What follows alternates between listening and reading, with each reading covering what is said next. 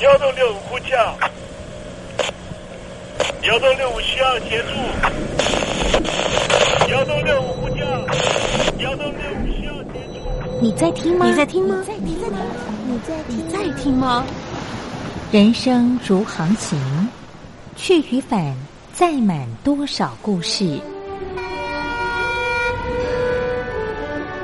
你要睡上下铺吗？后面这个地方。如果吵得太累的话，三天都没有洗澡，真的很累，地上就躺着就睡了。我有看到我父母亲，我现在是要去看父母亲的状况。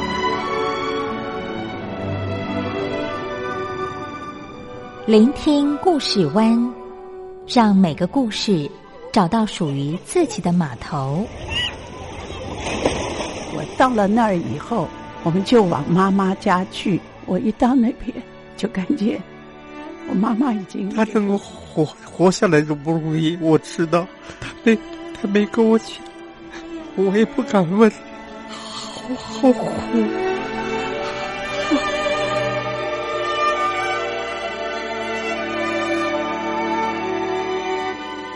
聆听故事湾，聆听故事湾。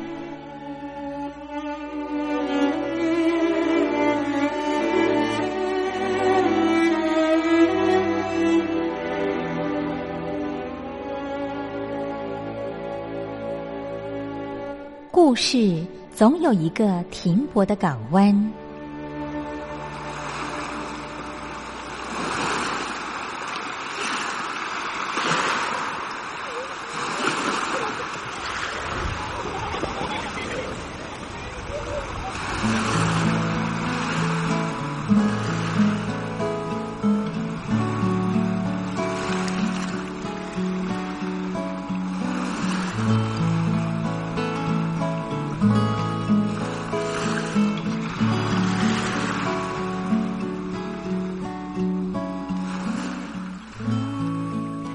三四五六七七六五四三二一，大陆听众朋友您好，我是您的好朋友东山林，在台北问候您。正在为您进行的栏目就是聆听故事湾，一二三四五六七七六五四三二一，全年无休，每天在空中为您服务。您在每天的凌晨三点十分，或是傍晚的六点十分，都可以在光华之声频道收听到这个栏目。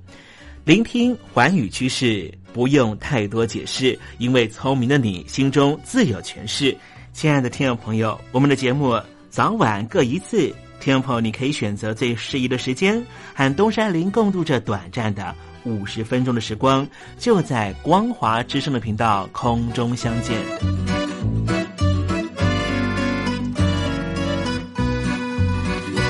听众朋友，收听、聆听故事湾东山林的节目，到底能够听到什么样的内容呢？尤其啊，我们环宇全世界，焦点放到神州大陆啊，光是整个中国大陆呢，就有将近九千家不同的大大小小的电台了。我们的节目到底有什么不一样的地方呢？嗯，让东山林自吹自擂一下吧啊。宫中频道何其多，赵钱孙李挺能说。热点平地上直播，仔细听来差不多。直播室外领导多，你说他能怎么说？开场才说茶黑窝，碰上土狼不敢摸。主播低头翻翻稿，导播左右反复搓，想到孩子泪婆娑。好了好了，都别说，且听东山林怎么说。东山林不是红太狼，也不是那喜羊羊，亲亲海上一叶舟，才能自在自在说。客官呐、你拉把椅子随便坐，袒胸露背床上卧，怎么自在怎么做，就当这是自己家，自己家。睁大眼睛，show time！Hello，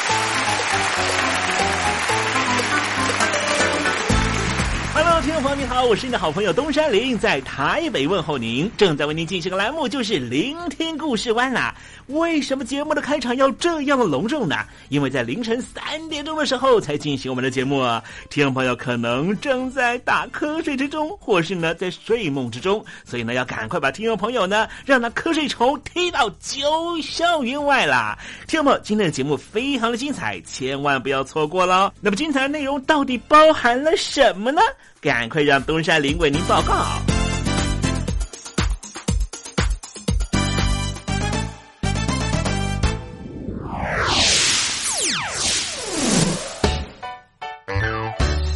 星期六、星期天，猴子爱聊天。看起来中美之间的贸易战哈，好像在第一阶段已经有些缓解了。但实际上呢，很多的国际观察家跟关心地缘政治的人都说呢，主要的原因也是因为呢，呃，北京当局当然希望呢，在国力上面呢，能够往外拓展，尤其是往太平洋的方向，这使得美国方面呢，华府觉得啊备受威胁啊，因此呢，这场战役它并不只是贸易战，更包含了战略上面的彼此需要能够得到一个更重要的一个滩头堡。待会呢，我们在时政你懂的环节里面就来谈这个非常严肃的课题啊。那么今天节目的下半阶段还要为您进行另外一个环节，这个环节就是电台推荐好声音。离开我你只留下这句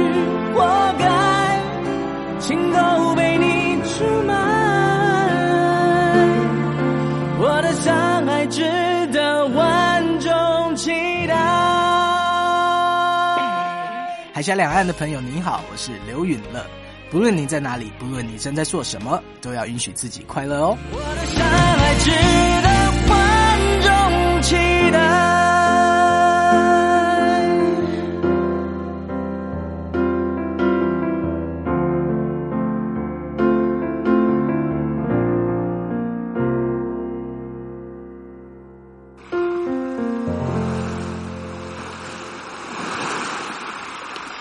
这里是光华之声，在台北发音。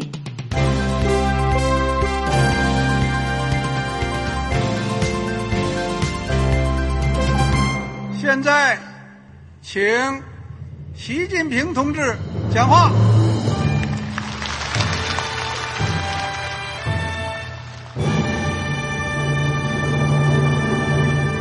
中国梦必须紧紧依靠人民来实现。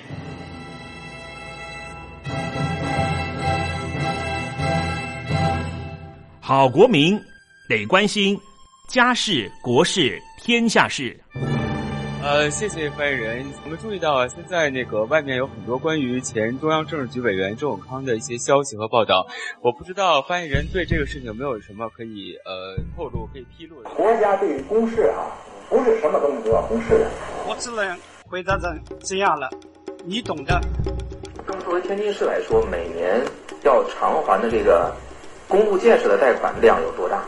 哎，这个郝国民这个偿还的得回避时政敏感议题。因为他这个这个事儿，我就不好再说太细。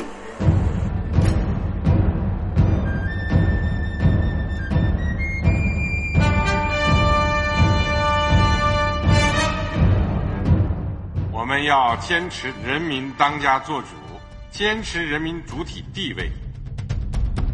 任何官方不宜说太细，期望您体谅的话题，尽在实政，你懂的。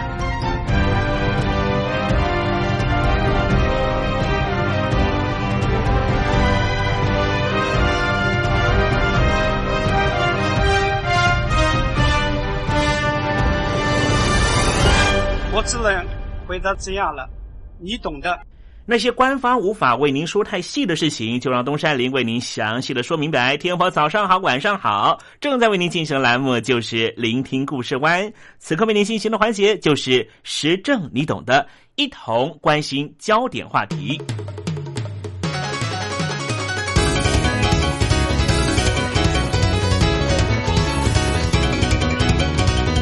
北京当局持续的扩张军力。根据大陆媒体的报道，继去年年底俄罗斯向中共交付了第三批五架苏凯三十五战机之后，中共打算要再增添新一批的苏凯三十五战机。目前一共有十九架的苏凯三十五战机进驻在广东镇江的遂溪空军基地，很明显的，直接是为了南海而来。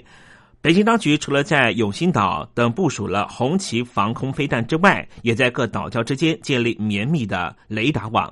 美国要如何应应呢？美国战略预算评估中心日前发表报告指出，应该要使美国利用新型的电磁战的作战构想和战力，阻绝中共以及俄罗斯对于美国发动可升级的准确打击，夺回声势优势。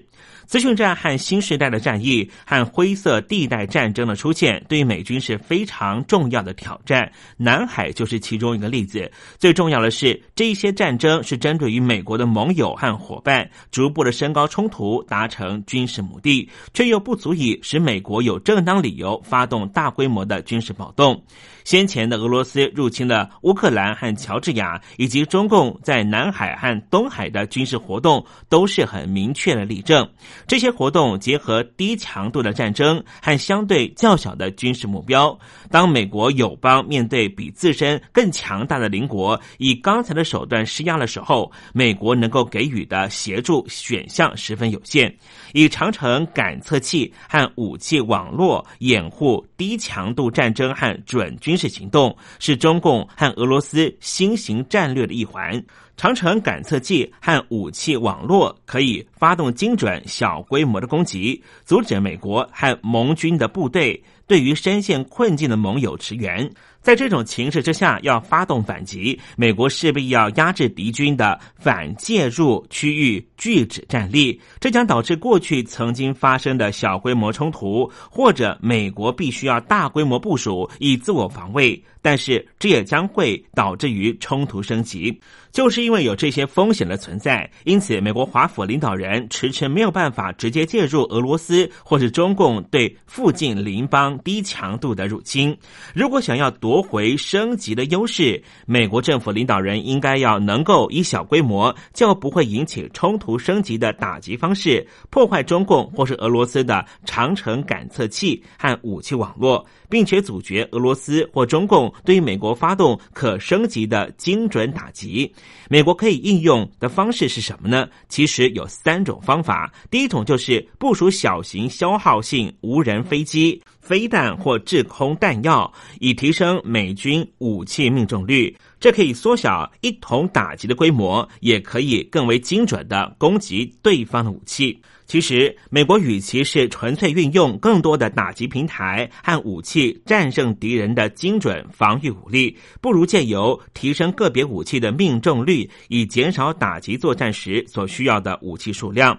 因此，提高精准引导弹药命中目标几率的方式之一，就是防御环境下增加穿透和生存能力，也是美国国防部新一代打击和攻传武器正在推动的方向。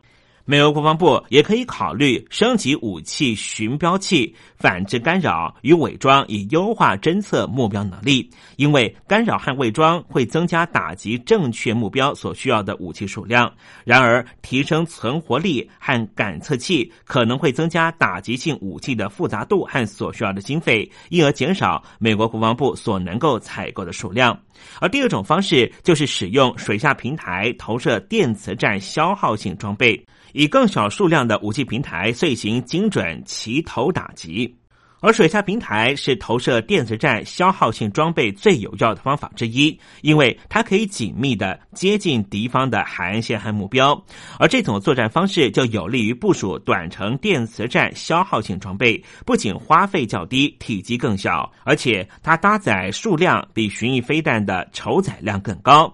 搭载电池站消耗性装备的前舰或是水下无人载具进入定位时间可以比搭载巡弋飞弹更长，筹载量更大，而且每次齐头需求数量较低。美军可以采取的第三种方法，就是在灰色地带冲突的时候，反制敌军搜索和标定作战，增加敌军打击美军的齐头规模和冲突升级程度。从水下平台投射电磁战消耗性装备，在灰色地带战争的时候，可以提升美军遂行打击俄罗斯或者中共感测器和武器系统的能力。要掌握升级优势，美国必须要补足电磁战作战构想和战力，以破坏中共或俄罗斯的感测器、网络搜索、目标标定和接战美军的能力。刚才说到的作战方式，在高冲突地区给予美军较多的作战选择，在可接受的风险之下破坏敌军的感测器和武器网络。在某些情况之下，电磁战也可以有效让美军或是他的盟友作战不容易受到敌军的侦测和归因。美军可以个别或是群体的集体应用小型电池战消耗性装备，以提升打击平台和弹药的存活率，增进武器命中目标的能力。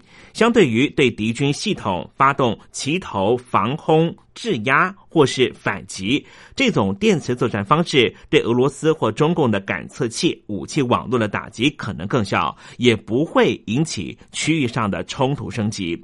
如果美军发动攻击够小，或是只限定在电磁战的打击效应，也许可以让敌军不会再有进一步的作为。而电磁战系统体系可以迫使侵略者为了成功打击美军，必须需要提升旗头的规模。在美军介入灰色地带遭到入侵事件的时候，刚才说到系统就可以让中共或俄罗斯没办法遂行它的威胁或是较小规模的精准打击。另外，减少美军在空中、海上、地面部队的信息，并且可以创造可信的假目标，会迫使敌军需要接战的目标增加。电磁作战系统也可以击溃射向美军船舰、飞机、部队或载具的个别武器，因此敌军必须要增加摧毁每个目标的武器数量。因此，这些电磁战系系统将会迫使敌军必须要提升齐头规模，以成功打击美军。这个规模将会超过敌方的意愿。除此之外，这个打击范围也不符合中共或俄罗斯的作战手段，因为这样的打击范围可能会给予美国和他的盟邦发动更大规模、更强反击的正当理由。所以，美国战略与预算评估中心曾会建议美军应该采取手段来应应中共和俄罗斯调整的新作战形势，也就是要提出资讯战、新时代战争、灰色地带战争的计划纲要和整体战略。第二点就是针对于现有战争，必须要建立运用电磁战力的作战构想。第三点是，与其建立个别的电磁战力，不如建立攻击性和防御性的电磁作战系统。体系的作战方针和战力需求，而这种电磁战系统体系的衡量标准，应该放在这个系统对于齐头规模的冲击，而不是目标感测器被击溃的几率。例如，攻击性电磁战系统体系应该要能够在打击的时候降低所需要的齐头规模，但是防御性电磁战系统体系则应该要能够增强敌军攻击的时候所需要的齐头规模。美国战略与预算评估中心认为，增加电磁战作战系统的投资，既可以让美军在齐头竞争取得优势，也更符合因应新式战争的作战构想。同时，这份报告也认为应该改变美国国防部的治理方式，例如设立电子作战执行委员会和首席资讯战作战官，以加速发展新的作战构想和需求，并且可以优先投入正确的电磁战力。要维持区域和平，不光只是靠外交手腕，更应该是军事方面作为后盾。因此，美军应该要为多元的潜在未来作战和应变作战做出准备。因为新型低强度侵略的出现，并不代表俄罗斯或中共不会采取高端战争的作为。以目前强权竞争的趋势，除非美军发展出更有效的反击方式。否则，敌方会继续使用这种伎俩干扰区域和平。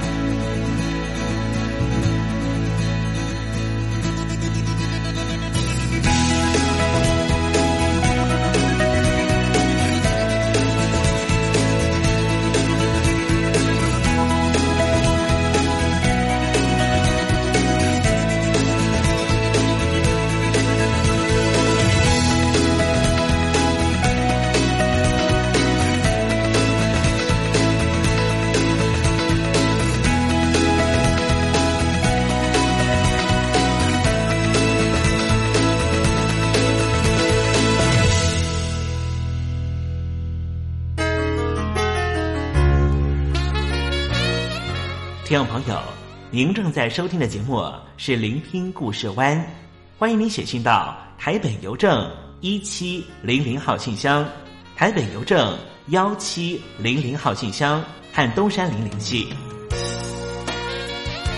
东山林就是东边的山里有只麒麟的东山林，东山林等候您的来信哦。安排一首非常催泪的歌曲啊，这首歌曲呢，我看了 MV 听了张惠妹唱之后啊，心里头还蛮沉重的啊，这首歌曲呢，叫做灵魂的重量。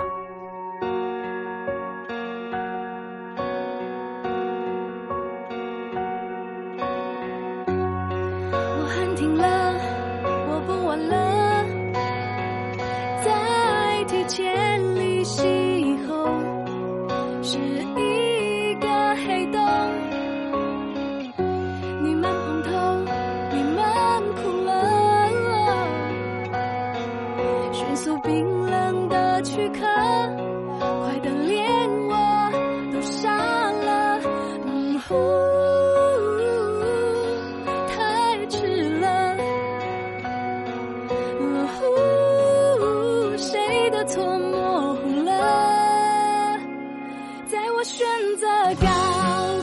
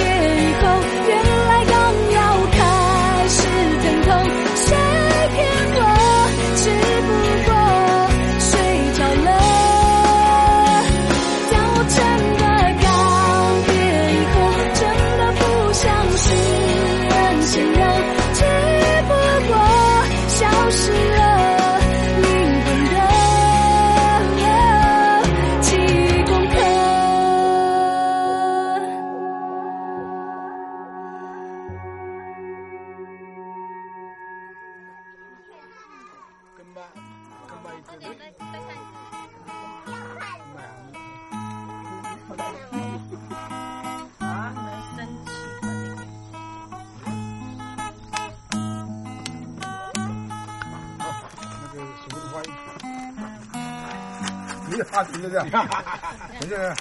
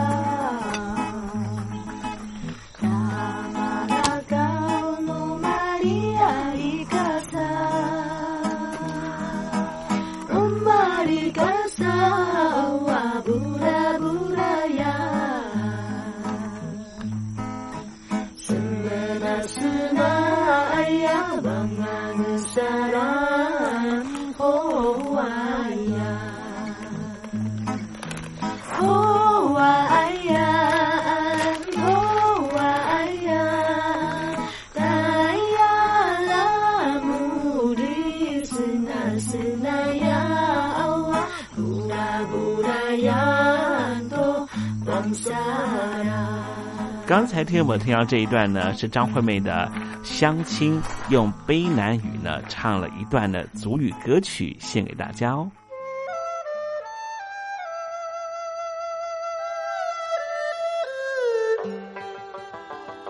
这是两岸中国人都喜欢的一首歌。小城故事多，充满喜如果主持人播错了速度，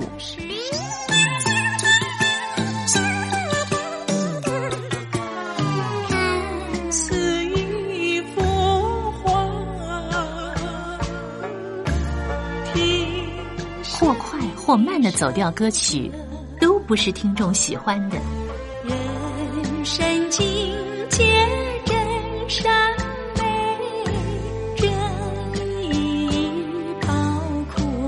两岸和谐关系也得循序渐进，快慢相宜。小城故事真不错，情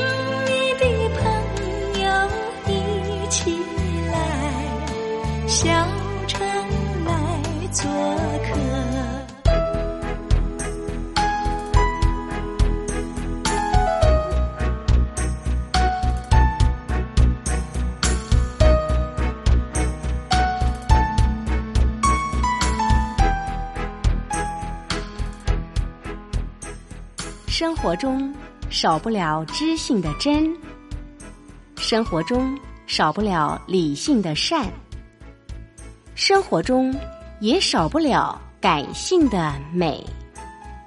光华之声，永远陪伴您，生活在真善美的世界。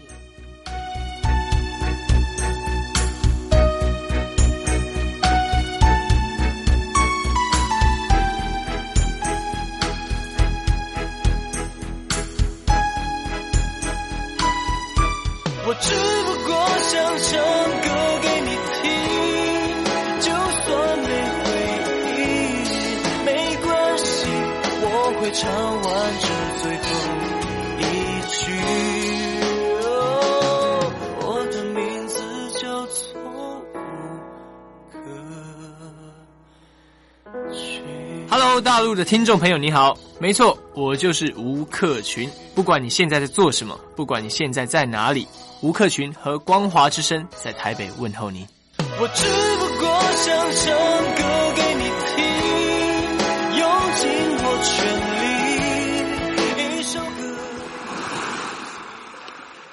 这里是光华之声。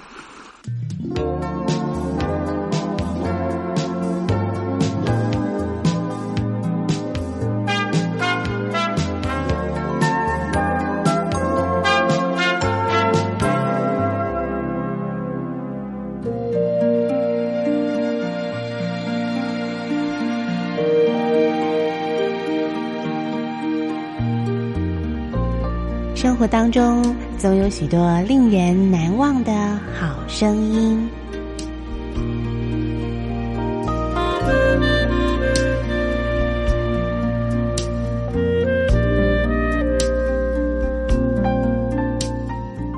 电台真心推荐，只想给你最好听的好声音。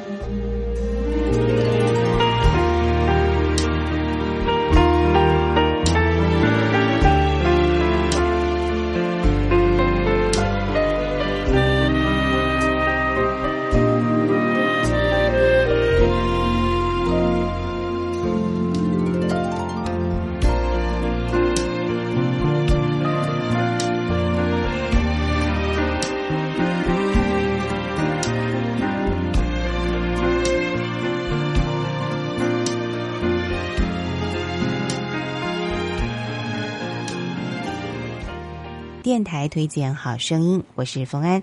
在今节目当中，要为您介绍的是一张创作演奏专辑《夏天来了》。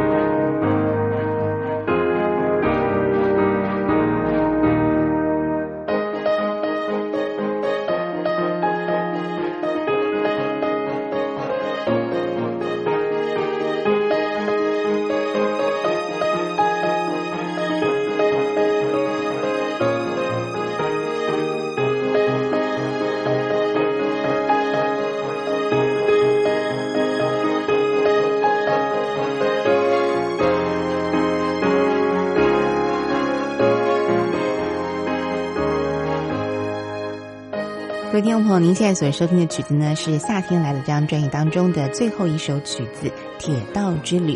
这整张创作的音乐概念呢，就是啊，完全啊绕着夏天、旅行，还有就是自然这几个重要的因素呢来做它创作的主要的这个主题哦。那么，所以呢，可以听到呢，在很多的曲子当中有加入了属于夏天才有的声音哦，包括像是蝉叫的声音啦，那么还有就是虫鸣鸟叫的一些自然音效在里头。那么接下来呢，我们就来欣赏这张专辑当中的这个主题音乐《夏天来了》。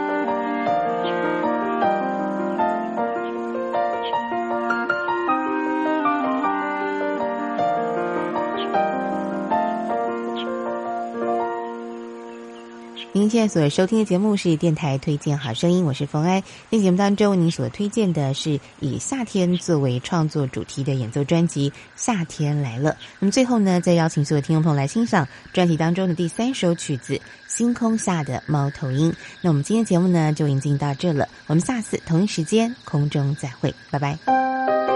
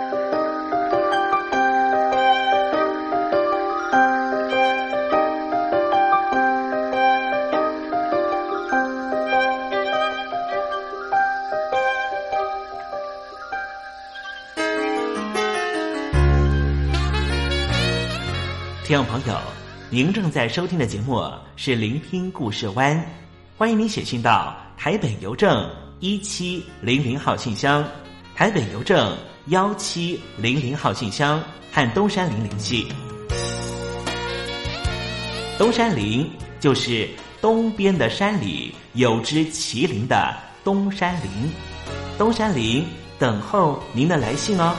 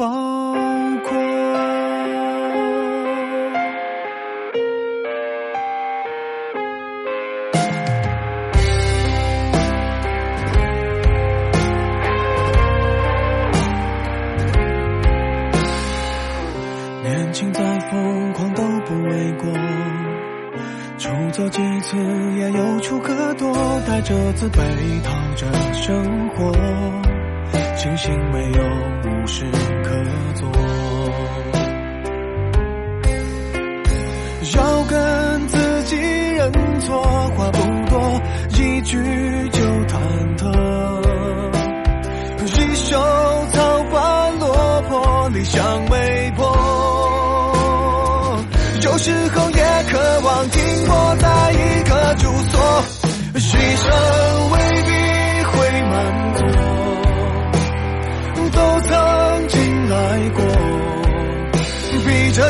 眼的床很暖和，被几首歌勒索，忍不住泪想过很多，牺牲未必会满足，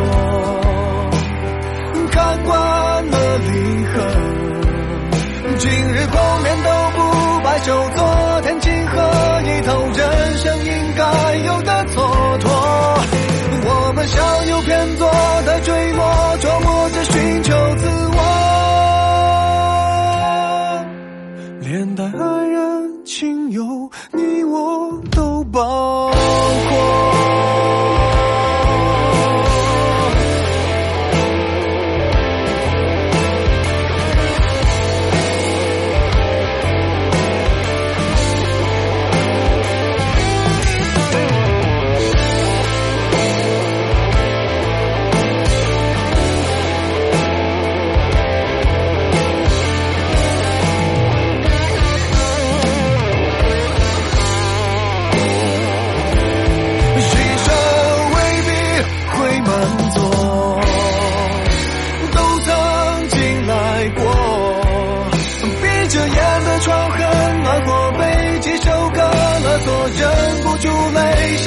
想过很多，牺牲未必会满足。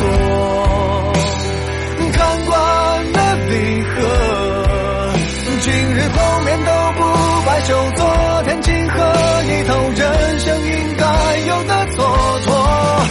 我们像有偏左的坠落，琢磨着寻求自我，连带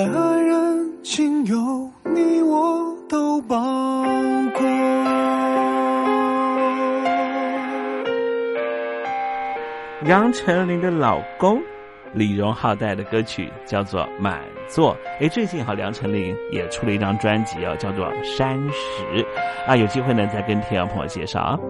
真心要甲你作伴，天涯海角，我是你的人。爱就是三更暝半，有你疼惜我，窗外风雨我拢。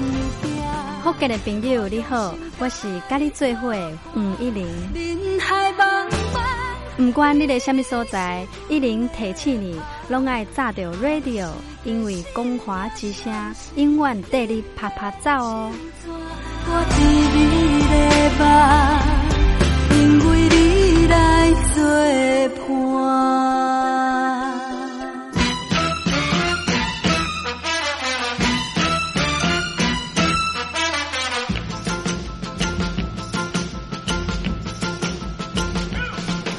觉得生活无聊吗？觉得日子无趣吗？给您专业的两岸政治国际新闻，给您精彩的生活娱乐医疗休闲，您要的生活即时信息都在光华之声，贴近光华之声，丰富您美丽幸福的人生。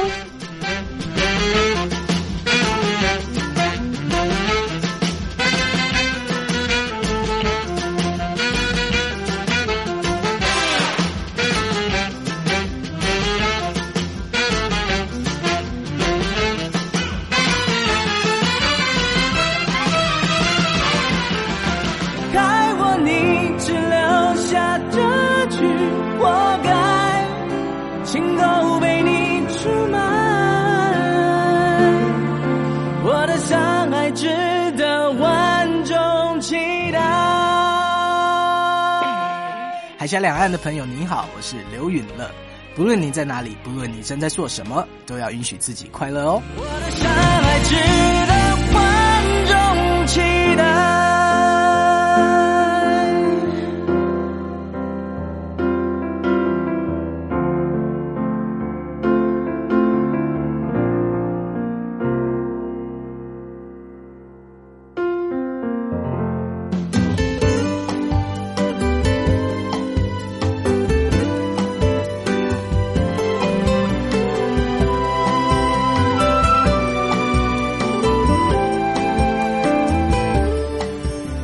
时间又到了要说再见的时刻。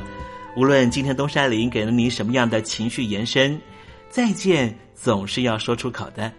但是，我最亲爱的小伙伴，你知道吗？比起再见，其实我们更擅长想念。每一次的再见，都是为了下一个再相聚，不是吗？我没办法确知明天还会不会在这里见到你。都说了，人世间的所有相遇都是久别重逢。不管说再见之后，你会遭遇什么人，会见到什么样的风景。如果你愿意的话，东山林每天都在这里等你。再请您和我分享你的一路精彩，好吗？再见了，我最亲爱的你，我们不见不散，拜拜。